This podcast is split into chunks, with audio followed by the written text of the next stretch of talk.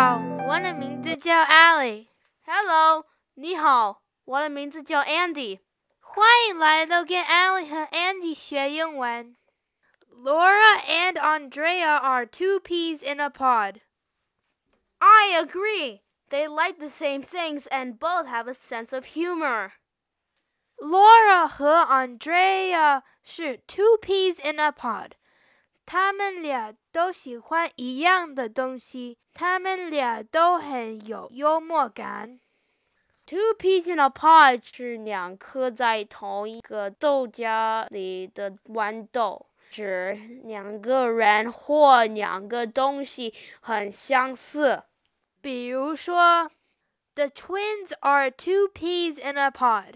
They are very alike. 双胞胎一模一样，他们很像。You and I are two peas in a pod. We like similar things, like swimming and talking. That's so true. 谢谢收听，拜。